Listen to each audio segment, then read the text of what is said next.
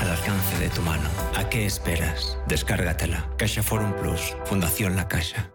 En Complejo El Olivar realizamos todo tipo de eventos, ferias, convenciones, team building, comidas, cenas de gala y fiestas nocturnas con discoteca. Un espacio exclusivo para eventos corporativos. A 15 minutos del aeropuerto, capacidad hasta 3.000 personas y más de 20.000 metros cuadrados de zonas ajardinadas. Con más de 45 años de experiencia en el sector y más de 2.500 reseñas en Google, Complejo El Olivar ofrece eventos de calidad y experiencias únicas. Visítanos en mice.elolivar.es. Hola, soy Rafa Jiménez. De 12 a 2 del mediodía, en Radio Intereconomía, nos quedamos a media sesión. Una forma tranquila de ver la actualidad sin perder de vista la economía. Di que nos escuchas.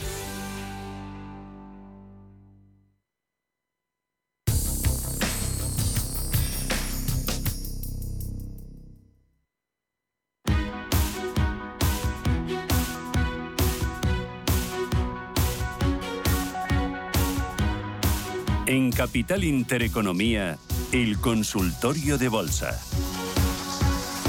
Consultorio aquí en Radio Intereconomía, en Capital Intereconomía. Son las 18 minutos de la mañana, las 9 y 8 en Canarias, con Eduardo Bolinches, analista de Invertia. Eduardo, tenías eh, deberes Solaria, ¿verdad? Sí, Solaria, lo habíamos comentado anteriormente, pero una, un, un breve comentario adicional, ¿no? Eh, decíamos 16.80, nivel a no perder el viaje de ida y vuelta que ha hecho a zona de mínimos de hoy es positivo. Yo creo que, si bien es cierto que la pauta es bajista, pauta clara de máximos y mínimos decrecientes, aquí lo importante es que haya algún giro, coloque por encima de los 17,81. Y, y, bueno, recuerdo que el comentario era qué tal la compra, ¿no? Bueno, bueno, eh, 16,80 es una buena zona de compra, eh, casi ha estado ahí, y, y, bueno, pues la idea es eh, esperar a que ocurra, y si no, no dejarle que se escape por encima de los 18,10 aproximadamente. Habrá que hacerse contrarias. Uh -huh. Vale, voy con otro. Miguel Ángel, buenos días. Hola, buenos días, ¿qué tal? Dígame. Mira, quería hacer una consulta. Eh, eh, me metí en ENCE en su momento cuando salió la resolución judicial, pero está ahí como, esto está ahí apalancado, no sube ni baja, bueno, más bien bajando, que digo yo, no sube ni baja, más bien bajando, ¿vale? Y quería preguntar a ver, Eduardo, cómo veía la, la, la acción, ¿vale? Y luego quería saber, a ver, que tiene hoy pensar en meterme en comprar alguna cosilla tipo de Amazon en PayPal y Google. Hoy hoy, hoy quería comprar eh, seguramente las tres. A ver cómo, cómo las ve él. ¿vale? Muy bien, muy bien. PayPal y Google. Bueno, eh, comenzamos por la española. En eh, notición Brelón. Y a partir de entonces, esto ya ha pasado la historia. ¿Y qué viene luego? Un goteo, un goteo a la baja. Normalmente suele atender la mitad, ¿no? Corregir la mitad de los subidos, es decir, que nos vamos sí o sí al 3.42, yo creo que sí. Es más, me atrevería a decir que incluso va a perforar la baja y consumirá más precio hasta un 3,33, un 3,33. Así que que decida, que decida. Uh, en la compra con noticias no es buena consejera. Yo jamás lo, lo recomiendo, ¿no? Y si no podemos reprimirnos, eh, como decía anteriormente, eh, comprar muy poquito y esperar al día siguiente a ver si efectivamente tiene potencial de seguir subiendo o no. Si miramos un gráfico de meses, los 4 euros son problemáticos. Estuvo en el 2021 ahí y no pudo hacerse con ellos. Por lo tanto, yo creo que sí, que nos vamos a... Un 3,33 lo tenemos difícil. Eh, fácil de, de, ver. Mm, compra de valores tecnológicos, porque no compramos en Nasdaq directamente. También depende mucho de la filosofía de inversión cortoplacista. Yo creo que vamos a por un jueves y un viernes alcistas en la bolsa americana. ¿Que queremos ya y pensamos más en el largo plazo? Bueno, pues... Eh, eh, no sé cómo decirlo, me da un poquito de miedo como, como que, que, que, todavía tenemos que profundizar más en la caída, ¿no? Es cierto que en el corto plazo están en un soporte.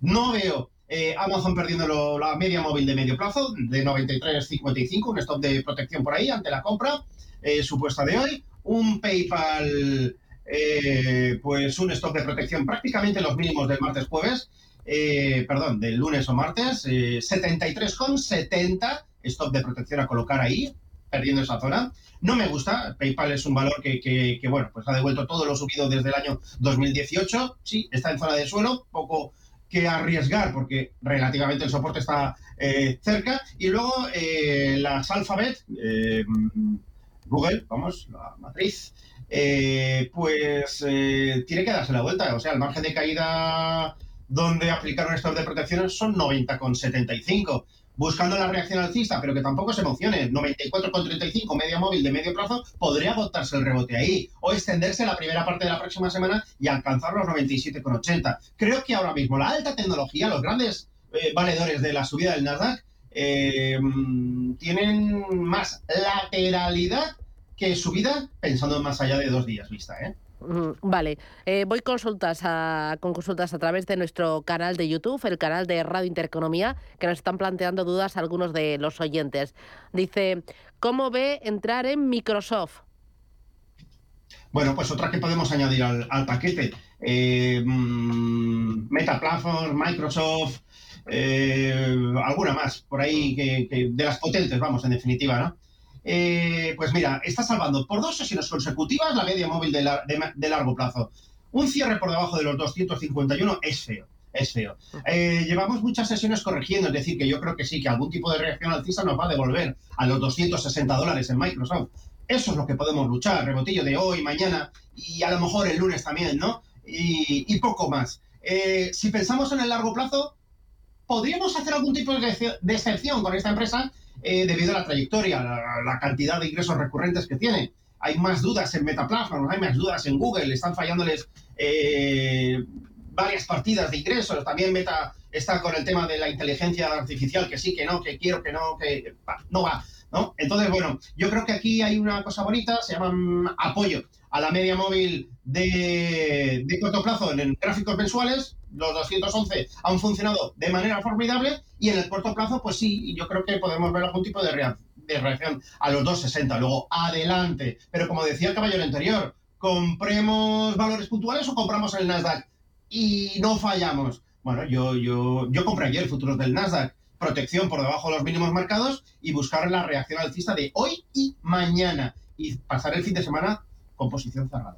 Mm, vale, muy bien. Mira, otra de las consultas a través de nuestro canal de YouTube, el de Radio Intereconomía, nos dice... Eh, dice, hola, eh, muy buenos días. Dice, ¿me puede analizar Grifols, soportes y resistencias? Vale. Bueno, pues ayer eh, cotizó muy malamente las noticias de la dimisión de, de, de su CEO cotiza, cierra por debajo de la media móvil de largo plazo, esto es negativo, si confirma hoy. Hoy está ahí una lucha trascendental. Media móvil de largo plazo, 12,97. Necesitamos ver un cierre por encima de esa cifra. Repito, 12,97. En su defecto, que no pierda los mínimos de ayer, importantísimos también. Eh, esos se encuentran en los 12,84. Si esto ocurre, tenemos ese hilito de esperanza de ver algún tipo de recuperación de las pérdidas de ayer.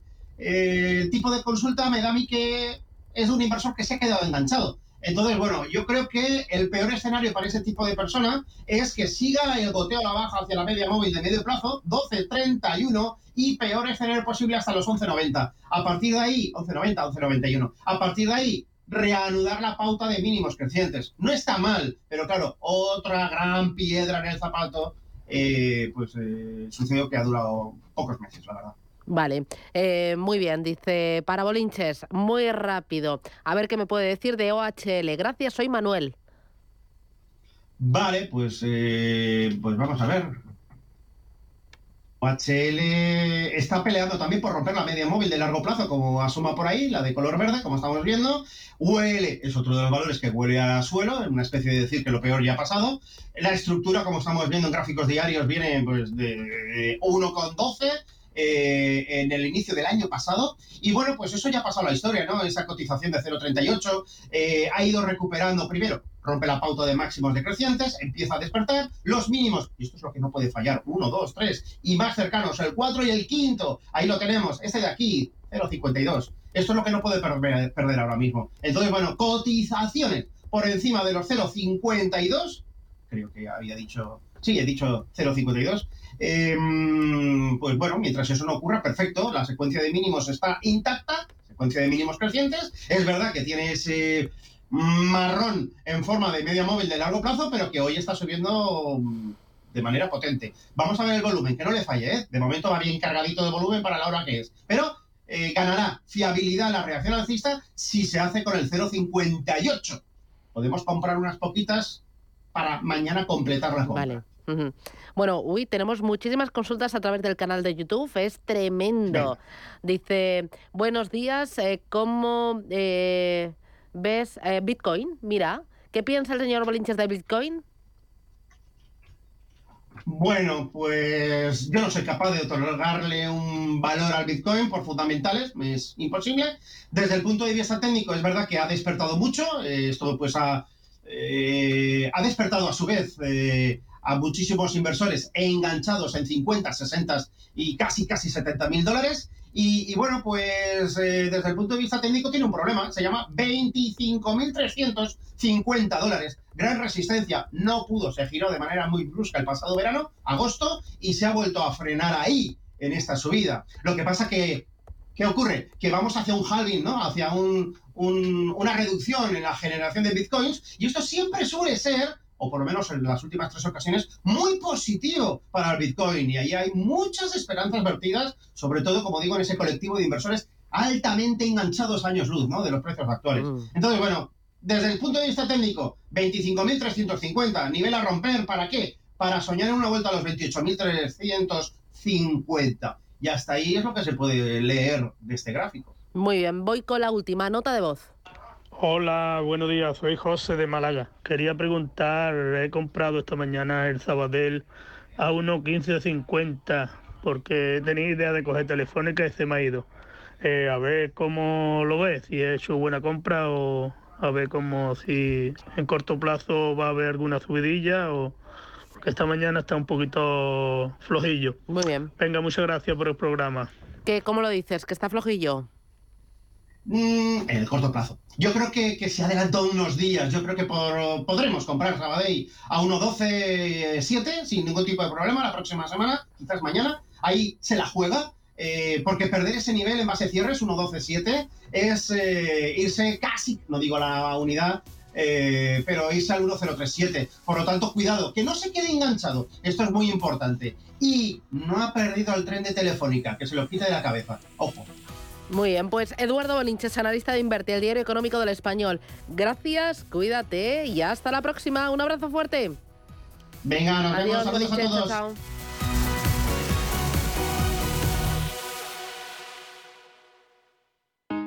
Si te da por cambiar de banco, Santander te lo pone fácil. Hacerte cliente es tan sencillo y rápido que lo puedes hacer estés donde estés, que para algo es una cuenta online. Y además, te llevas 150 euros si traes tu nómina antes del 28 de febrero. Consulta condiciones en bancosantander.es. Santander, por ti, los primeros.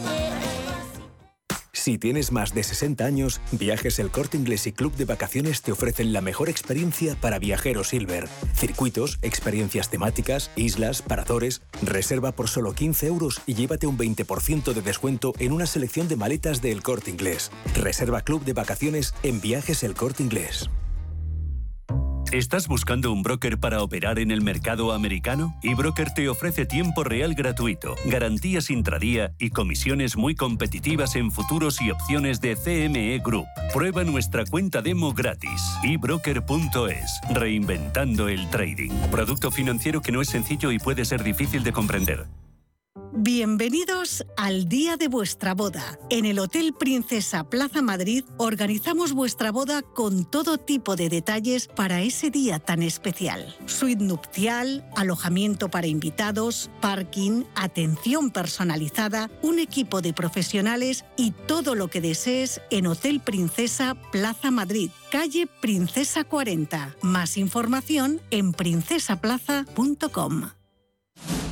Si te gusta el séptimo arte, Vivir de Cine es tu programa. Dirigido y producido desde Hollywood por José Ignacio Cuenca y presentado por María Ayer. Toda la actualidad del cine, estrenos, festivales y críticas sin olvidar los clásicos. Los jueves a las 10 de la noche y los viernes a las 12 y media de la noche, Vivir de Cine en Radio Intereconomía.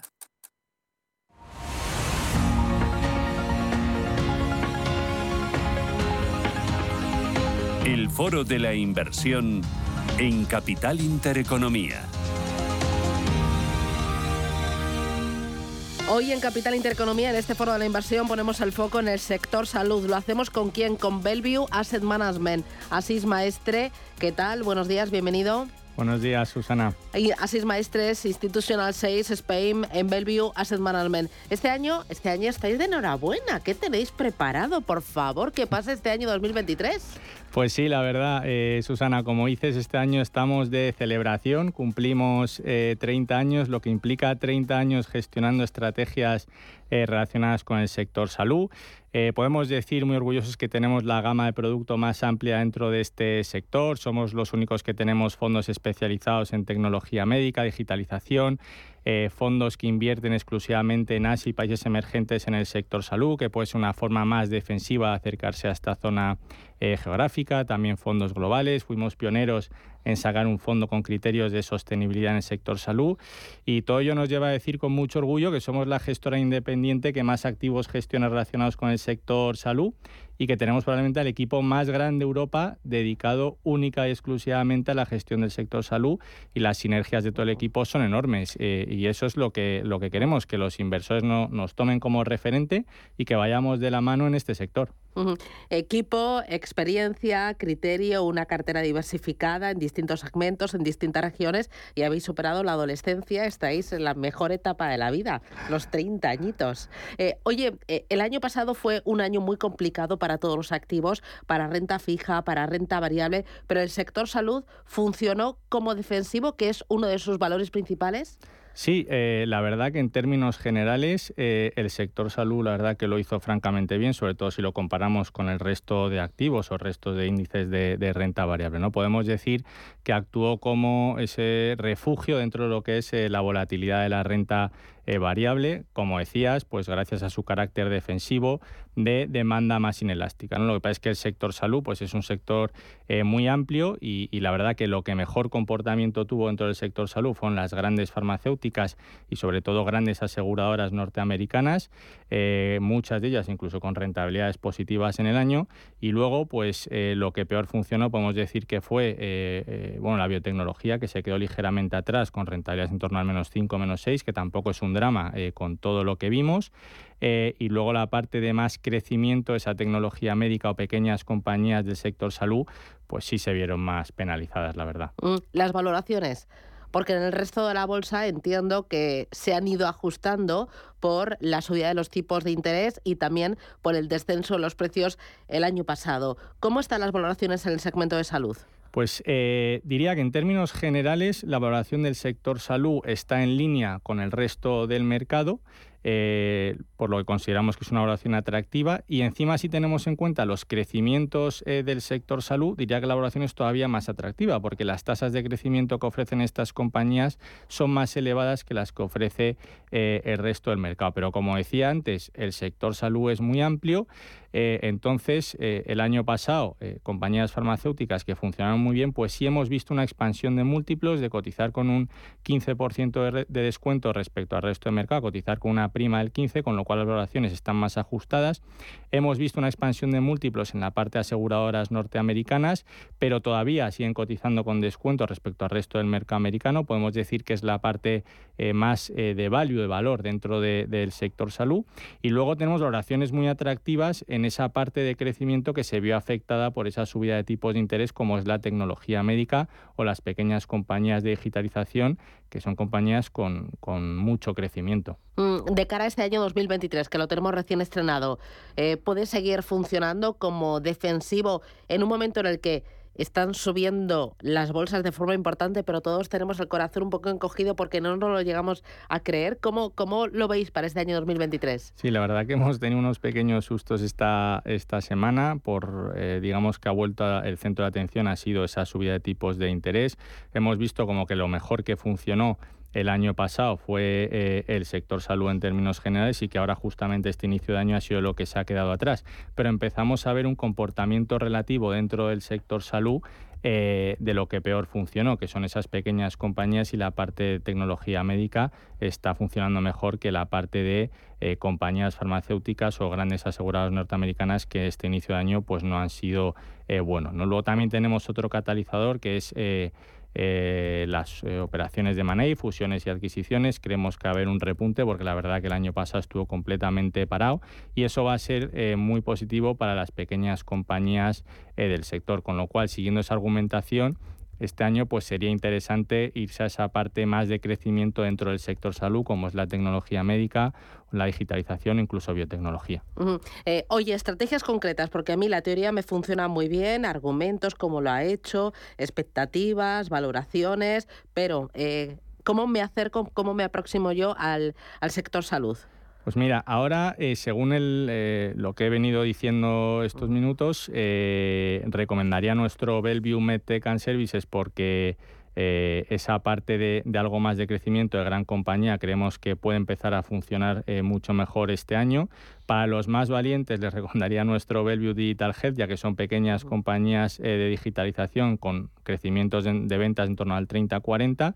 Y bueno, y luego tenemos una estrategia global, nuestro Bellevue Healthcare Strategy, que al final tenemos exposición a todos los subsectores y de forma global, pero sí que es cierto que por filosofía infraponderamos compañías farmacéuticas, qué es lo que pensamos que hay que eh, irse saliendo eh, este año en favor de los otros subsectores. Claro, ¿qué otros subsectores hay? Entiendo que temas relacionados con tecnología médica, temas también relacionados con biotecnología, ¿qué, qué otros eh, segmentos hay dentro del el paraguas de la salud? Claro, yo siempre definimos cinco subsectores, estarían las farmacéuticas, eh, las biotecnológicas, compañías de genéricos y luego tenemos tecnología médica y servicios. Entonces, el año pasado lo que mejor funcionó fueron las compañías farmacéuticas y de servicios, que al final son esas grandes aseguradoras norteamericanas. Entonces, eso por oración lo hemos más ajustado y creemos que hay que irse hacia esos otros subsectores con algo más de crecimiento, crecimiento de calidad, como se dice, la tecnología médica o eh, biotecnología también y pequeñas compañías del sector. Eh, me hablabas de tres eh, estrategias. La última es la global. Eh, ¿Tiene más peso en Estados Unidos? limitamos el peso en Estados ¿Ah, Unidos porque queremos, queremos dar peso a otras zonas geográficas donde potencial es grande. Por ejemplo, es impresionante que Asia, en el índice global de salud, eh, pues pesa menos de un 4%, es fundamentalmente Japón, ¿no? Y más del 60% de la población vive ahí. Entonces le queremos dar más peso a esas zonas geográficas como Asia, emergentes, pero también Estados Unidos, obviamente, y Europa, ¿no? O sea que globalmente sí está mucho más diversificado que el índice eh, general de salud, donde Estados Unidos pesa un 70%. Me hablabas en primer lugar de la estrategia MedTech and Services. Sí, eh, esa al final estamos invirtiendo en compañías de tecnología médica, un torno a un 80% de la estrategia. Eh, fue lo que peor funcionó el año pasado, pero lo que más atractivo está a partir de ahora, ¿no? Son crecimientos, o sea, crecimientos de calidad, como veníamos diciendo, unos crecimientos algo mayores que, que las farmacéuticas. Entonces, el año pasado, esa subida de tipos les pasó factura, pero yo creo que ya estamos en ese techo de tipos o estamos llegando al final del camino de subidas y que ahora eh, nos vamos a focalizar en los fundamentales de las compañías, que es lo que verdaderamente debería mover el mercado, ¿no? esos resultados y las perspectivas son francamente buenas. Y me comentabas una tercera estrategia, el Digital Health, que me decías que tienes posición más a empresas de tamaño mediano y pequeño. Sí, estamos hablando de pequeñas compañías del sector eh, de tecnología médica, vamos a hablar, eh, estamos hablando de salidas a bolsa, pero claro, estamos hablando de crecimientos de ventas del 30-40%, obviamente la subida de tipos del año pasado pues les pasó mucha factura pero hemos venido viendo como desde mediados eh, del año pasado el comportamiento ha sido francamente bueno. Y si el mercado eh, empieza a quitar el foco en lo que es los tipos de interés y empieza a centrarse en los fundamentales de la compañía y los crecimientos que ofrecen, eh, no cabe duda de que debería darnos grandes alegrías ese fondo. Para terminar, recuérdame el nombre de las tres estrategias. Bellevue MedTech and Services, Bellevue Digital Health y Bellevue Healthcare Strategy. Y tres razones para incorporar esta temática, salud, en nuestra cartera. Pues eh, por los atractivos crecimientos que tiene, por las atractivas valoraciones eh, que ofrece y porque es un sector que en caso de que venga una recesión, eh, siempre es mejor estar en sectores más defensivos. Asís Maestre desde Bellevue Asset Management. Un placer, gracias y hasta la próxima. Feliz día. Muchas gracias. Adiós.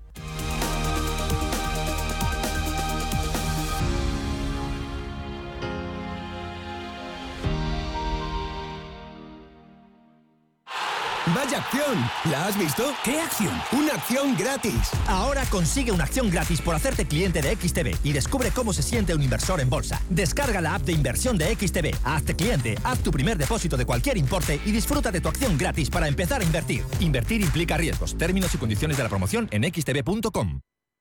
Las noches de lunes a jueves en Radio Intereconomía te convocamos a Disidencia Deportiva, un programa diferente, independiente, apasionante, disidente y deportivo. Disidencia Deportiva, de lunes a jueves a las 11 de la noche, tu tertulia de deportes en Radio Intereconomía. General Investment es el ecosistema de gestoras de activos del Grupo General y uno de los grupos aseguradores más grandes y con más tradición de Europa. El ecosistema de General Investment aúna nueve diferentes gestoras de inversión con un alto nivel de especialización para atender las necesidades de todo tipo de inversores. Cuidar de nuestra piel es necesario en cualquier época del año. Por eso Foreo presenta Luna 4 Body, un nuevo dispositivo que reactiva tu belleza natural con resultados profesionales en tu propia casa. Luna 4 Body cuida de la piel del cuerpo, ayuda a mantenerla limpia y también a impulsar su tonificación y mejorar el aspecto de la celulitis gracias a las pulsaciones T-Sonic y al efecto masaje. Descubre más sobre este dispositivo y sobre todo lo que Foreo puede hacer por tu piel en sephora.es o en el espacio Foreo del Corte Inglés. Si caminas solo, irás más rápido. Si caminas acompañado, llegarás más lejos. Luna Sevilla es su asesor patrimonial de referencia. Prestando nuestros servicios como agentes de Caser Asesores Financieros, somos una empresa con amplia experiencia profesional y una clara apuesta por la formación de calidad, la información transparente y objetiva y por el asesoramiento financiero personalizado y continuado. Si desea más información, visite lunasevilla.es o llámenos al 91 762 3442.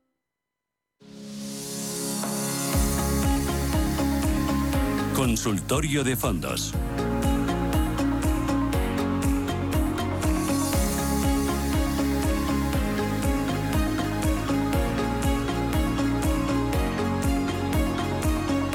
Consultor de fondos aquí en Radio Intereconomía, Capital Intereconomía, con Gabriel López, que es CEO de Inverdiv. Gabriel, ¿qué tal? Buenos días, bienvenido. Muchas gracias, igualmente. Bueno, la semana pasada te dije, oye, cuando vayas a alguna presentación de alguna gestora, de algún producto, tú cuéntamelo, que así se lo transmitimos a los oyentes. Es como si tuviera pues un nuevo becario, aunque ya cortidito, ¿no? Ya crecidito. Cualquier cosa para colaborar y, que, y, darle contenido al, programa. Me encanta. Eh, fuiste a una presentación de Morgan Stanley. Primero, cuéntame, ¿quién es Morgan Stanley para que los oyentes eh, coloquen a esta gran gestora dentro de todo el mapa que hay aquí en España? Bueno, Morgan Stanley eh, les conozco bien, yo eh, les conozco desde hace más de 20, 25 años. Cuando empecé mi carrera, tenían eh, de, los, de las pocas bases de datos internacionales en que los, y que los gestores utilizaban para, para, para medir valoraciones y sobre todo aquellos gestores cuantitativos, pero los utilizaban. Es un monstruo, es un banco de inversión y también es una gestora. hace 10 años cambiaron de rumbo después de la gran crisis financiera y en vez de hacer tanto negocio de trading, se centraron en lo que es el wealth management y, francamente eh, ha sido una gran apuesta puesto que es lo que le está dando ese margen eh, superior contra sus rivales, que eh, los principales es JP Morgan y, Goldman Sachs. Entonces, se han centrado mucho en lo, que son la gestión de activos. todos hemos oído hablar de, esos fondos estrella que tienen, que es el Fixed Income Opportunities, el, el US Growth, eh, el, Asia Opportunities. Eh, la verdad es que, son fondos, francamente, que, en estos entornos de mercado funcionan bien y es lo que están eh, recomendando.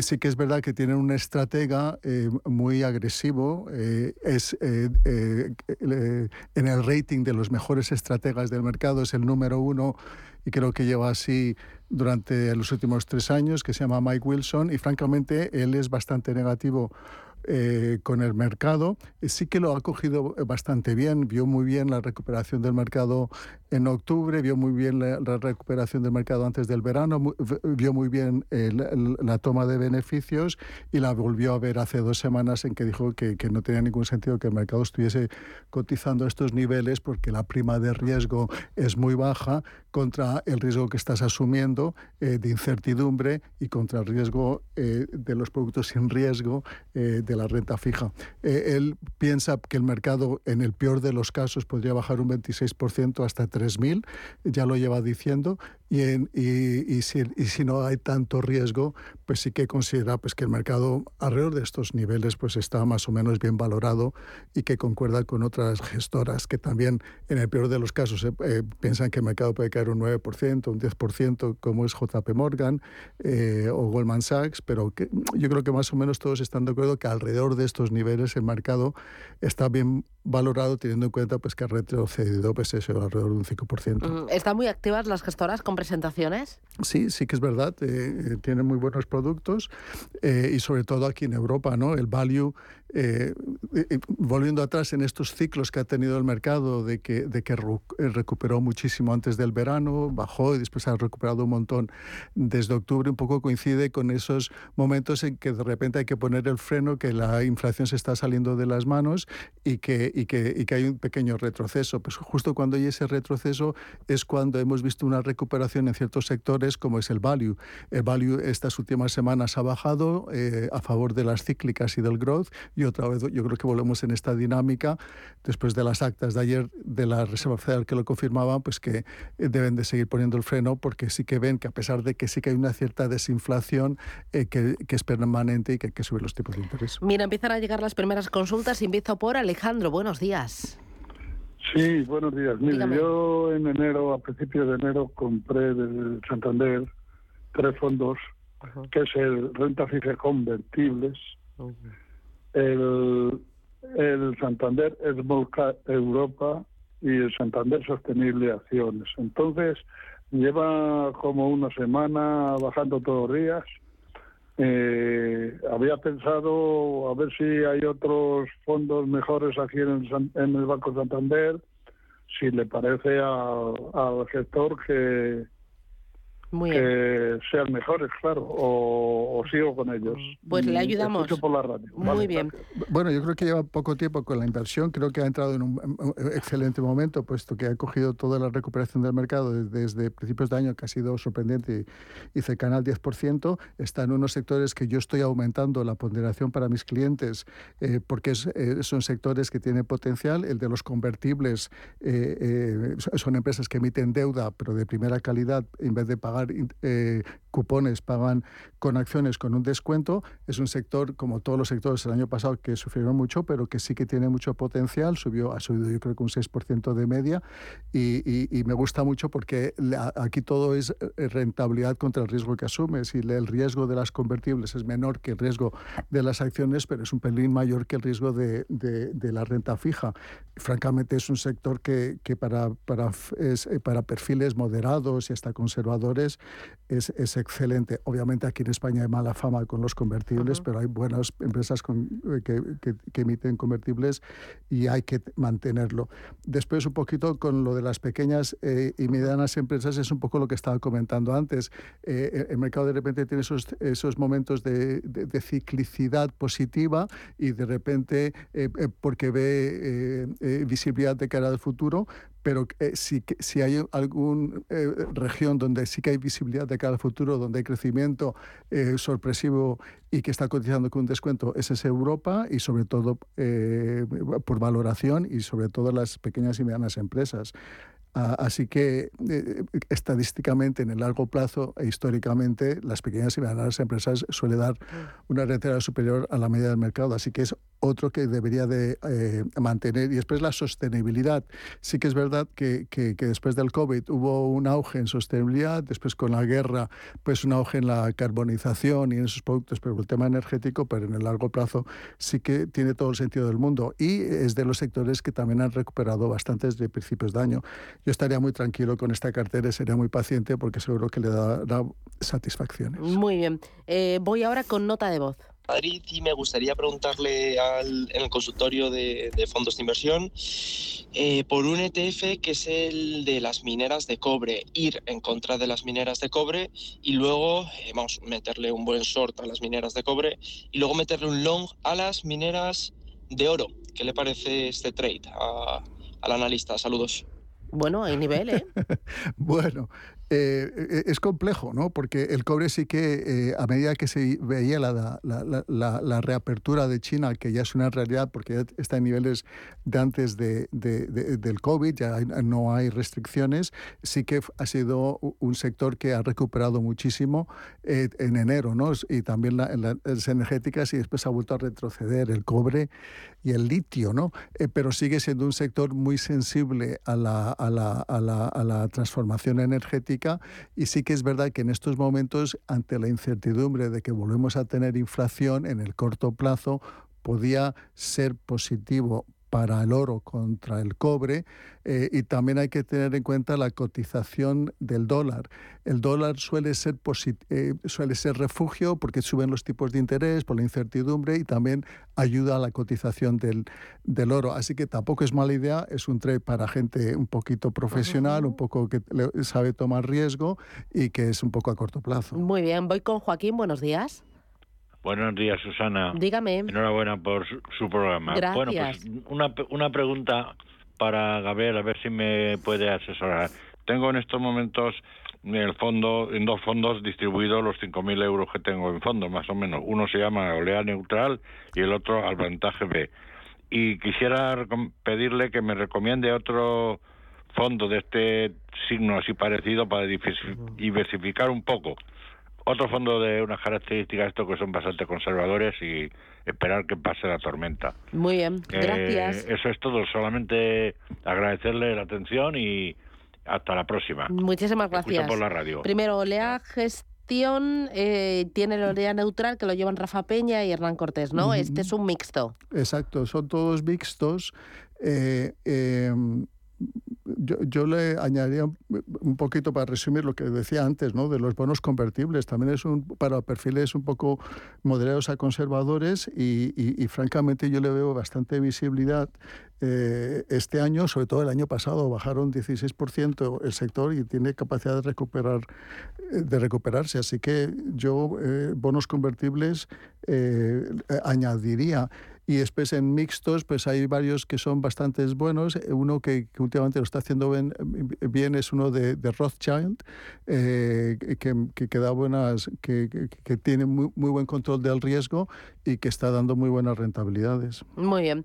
Mira, me llegan más consultas al 609 22 47 16. Dice, ¿algún nombre de renta fija americana gubernamental? ¿Sí es buen momento? Bueno, eh, esta semana particularmente no, porque en, una semana han subido los tipos del, del, de, de, corto eh, y de largo 50 puntos, de largo 50 puntos básicos y de corto eh, 30, ¿no? Se ha reajustado el mercado después de esos datos de inflación, de retail y tal. Entonces, cuando sube la rentabilidad, pues baja el precio. Yo otra vez vuelvo un poquito a la historia de Europa, donde sí que hay mayor visibilidad, eh, menos volatilidad. La, el Banco Central Europeo claramente los mensajes que está lanzando es de, que son muy conservadores y que van a mantener los tipos altos y sí que hay en el corto plazo eh, eh, eh, visibilidad para, para entrar más bien en, deuda corporativa. y si es para deuda gubernamental a muy corto plazo, pero sí a través de un fondo de inversión. Muy bien. más consultas. Dice, hola, em, desde que empezó febrero está cayendo la deuda corporativa europea. ¿Por qué? Bueno, yo creo que, que, que, otra vez entramos en esta dinámica sobre la incertidumbre de, del crecimiento y sobre yeah. todo pues porque lleva una subida muy importante desde, desde, desde la mitad de noviembre, ¿no? que ha subido más de un 5 un 6%. Eh, yo creo que, que, que, es que, claro, eh, todas las preguntas ahora son, ahora estoy perdiendo, pero es que todos nos olvidamos del excelente retorno por encima de la media y por encima del riesgo que hemos tenido, porque ha sido en un entorno en que ha bajado mucho el riesgo que hemos tenido en el mes de enero hasta, hasta, hasta, hasta, hasta, hasta hace una semana. Así que sigue siendo la visibilidad del sector alta porque las empresas europeas son, de, son, son, más, más conservadoras, son más value, controlan más la deuda y por eso es que el value está funcionando muy bien y va a funcionar bien en estas próximas semanas. Yo francamente no me preocuparía. Mm, vale, mira, otra consulta a través del WhatsApp 609 22 47 16. Dice eh, Morgan Stanley, Euro Corporate Bond o BlackRock Short Duration. Entre los dos, ¿cuál le parece más interesante? Bueno, los dos son muy buenos y son dos eh, grandes gestoras. Eh, eh, los dos tienen grandes equipos que me gustan mucho y, cualquiera de los dos eh, yo los compraría, francamente. Eh, no voy a tener preferencia a uno u otro porque los dos son al mismo nivel.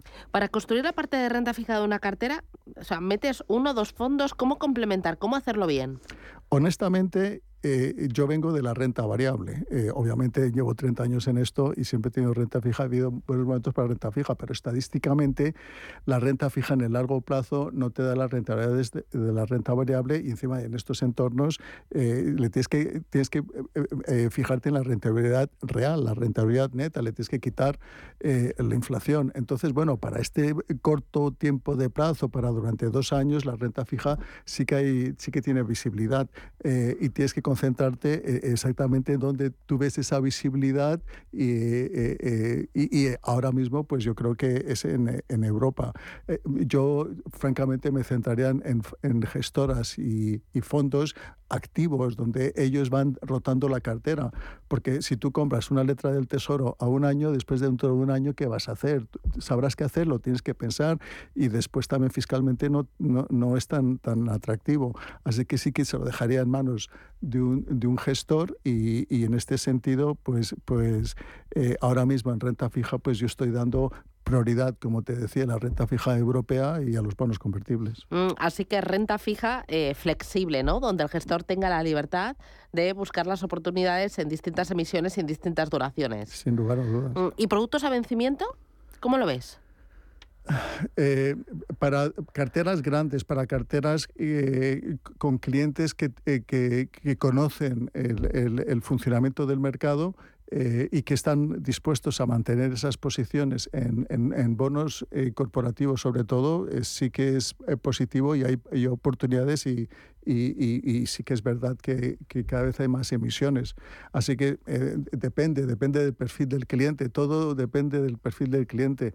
Ahora mismo los clientes te exigen aún más. Después del año pasado, que fue negativo, ahora parece que, es fácil eh, buscar rentabilidad y, piensan que, van a recuperar esa rentabilidad perdida del año pasado eh, tan fácilmente. Y, no es tan fácil. Entonces hay que, hay que conocer bien al cliente, el cliente te tiene que tener confianza y, a partir de ese momento sí que le puedes recomendar ciertos, ciertos, dentro de toda la gama para invertir en lo que más le conviene. ¿no?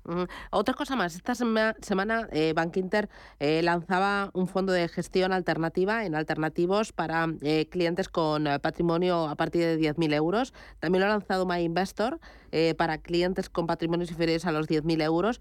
¿Tú meterías fondos de gestión alternativa en cartera?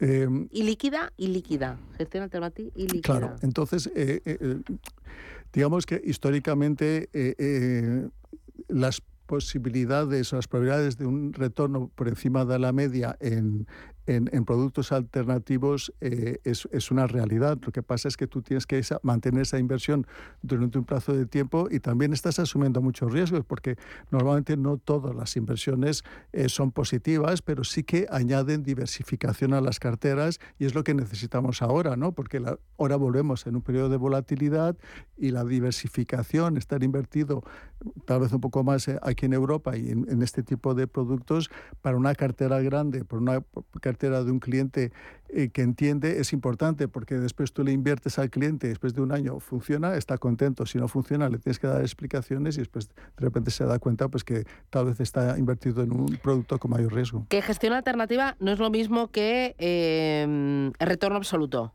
Nada. no tiene absolutamente nada que ver. Una cosa es gestión alternativa, que es venture capital, que es eh, eh, activos que no cotizan y, retorno absoluto, tú te estás, eh, el benchmark, el objetivo del, del, gestor lo tienes siempre establecido cuando crea un fondo, que es batir al SP, batir a, a cualquier índice, pero retorno absoluto significa que tú no tienes benchmark, que, que tu objetivo es el, el mayor retorno posible al riesgo que está asumiendo. Entonces, ahí dentro de ese, dentro de ese espacio, pues hay muchísimas eh, estrategias, sobre todo los hedge funds, y que francamente ahora lo están haciendo bastante bien. Y si hay un sector que tiene bastante visibilidad en retorno absoluto ahora mismo, es el de, el de los gestores macro, ¿no? Porque ahora prima la macro, ¿no? sobre todo antes que los beneficios, cuando ahora, ahora mismo la visibilidad de los beneficios es, es, es, muy interesante porque hay mucha dispersión entre, entre las empresas, entonces hay ciertos sectores que merecen la pena. Pero para este tipo de estrategias de retorno absoluto, el sector macro, y hay muy buenos gestores, pues merece la pena verlo. Mira, el último, es que hay nivel, dice el Deutsche Invest Croci Sector y el M&G Global Listed Infrastructure. Bueno, eh, eh, el eh, CROCI este se ha puesto muy de moda el sí, año pasado, ¿no? porque, porque que valora a las empresas por, por, su calidad. Entonces, en este entorno en que necesitamos empresas que se mantienen en el medio y largo plazo con, unos, con, unos dividendos y unos retornos es, es, es, bastante visible. Para una cartera muy diversificada, el CROCI, y para una, para una cartera, el, las infraestructuras también es otro sector que, que también es muy conservador y que son sectores, son inversiones parecidas en términos de riesgo, una, estás más enfocado en el sector de infraestructuras y en el otro en, más de un sector y ese de Croci seguramente también está metido en el de infraestructuras. Fantástico. Pues muchísimas gracias, Gabriel López desde Invertif. Nos lo pasamos bien, ¿verdad? Sí. Sí, sí, está divertido. No, yo aprendo, yo aprendo. No, está, está muy bonito el mercado. Es, eh, muy agradecido. ¿Sí? Sí, sí, Bueno, tú sufres más, pero yo como solo lo cuento. Bueno, yo sufro, yo sufro cuando los clientes, los clientes, francamente no me puedo quejar porque me tienen muchísima confianza y, llevo ya muchos años con esto, pero sí que, que, cuando entran las preocupaciones, pues la verdad es que, que, hay que saber gestionarlo. Bueno, yo sufro poco. Muchísimas gracias, Gabriel López. Un abrazo fuerte, hasta pronto. Gracias. Adiós. Esto es Radio Intereconomía, Capital Intereconomía. Menuda mañana llevamos y es que no paramos desde las 7 en directo y seguimos. Y este, esto no tiene fin. Enseguida toma las riendas Elena Fraile con I de Inmobiliario. Le vamos a tomar el pulso a uno de los pilares más importantes del crecimiento, del empleo y de la riqueza de un país, el inmobiliario. Será después del boletín aquí en Radio Intereconomía. No se vayan porque continuamos en directo.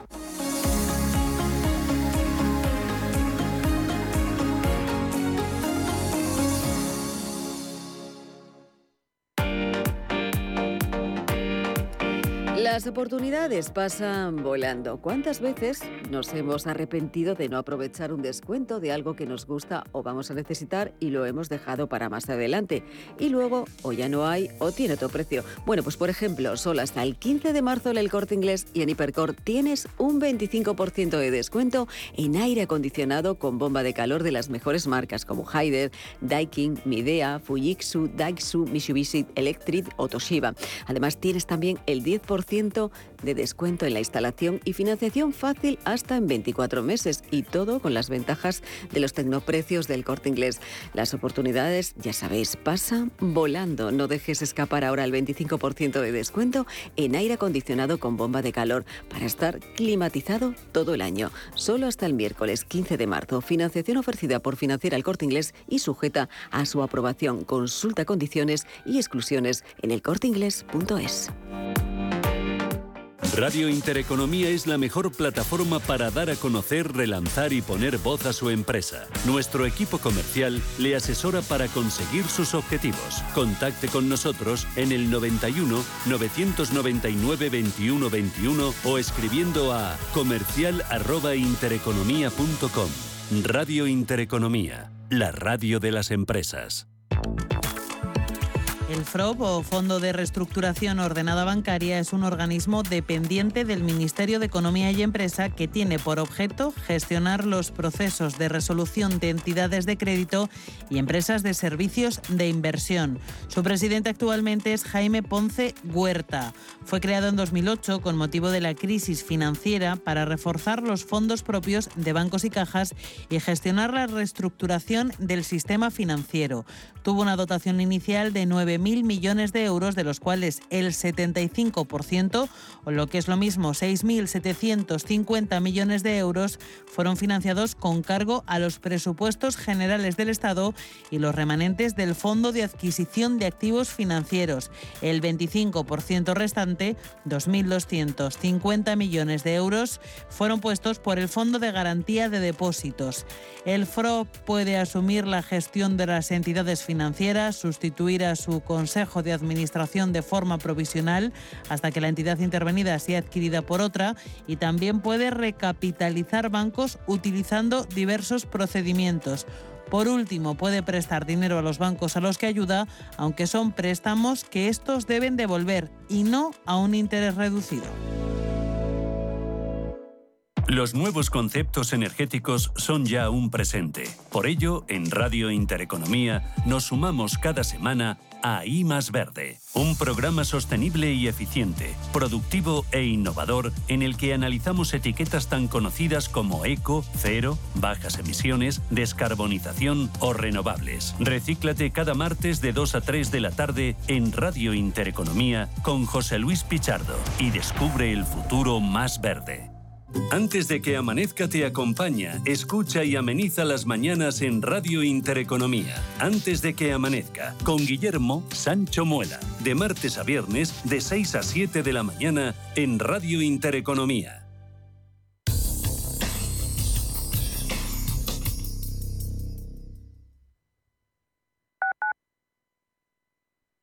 ¿Le deben dinero? ¿Tiene facturas impagadas? Cobro Ágil de ayuda a recuperar su dinero. Avalados por nuestra amplia experiencia en recobros, actuamos de forma amistosa y judicial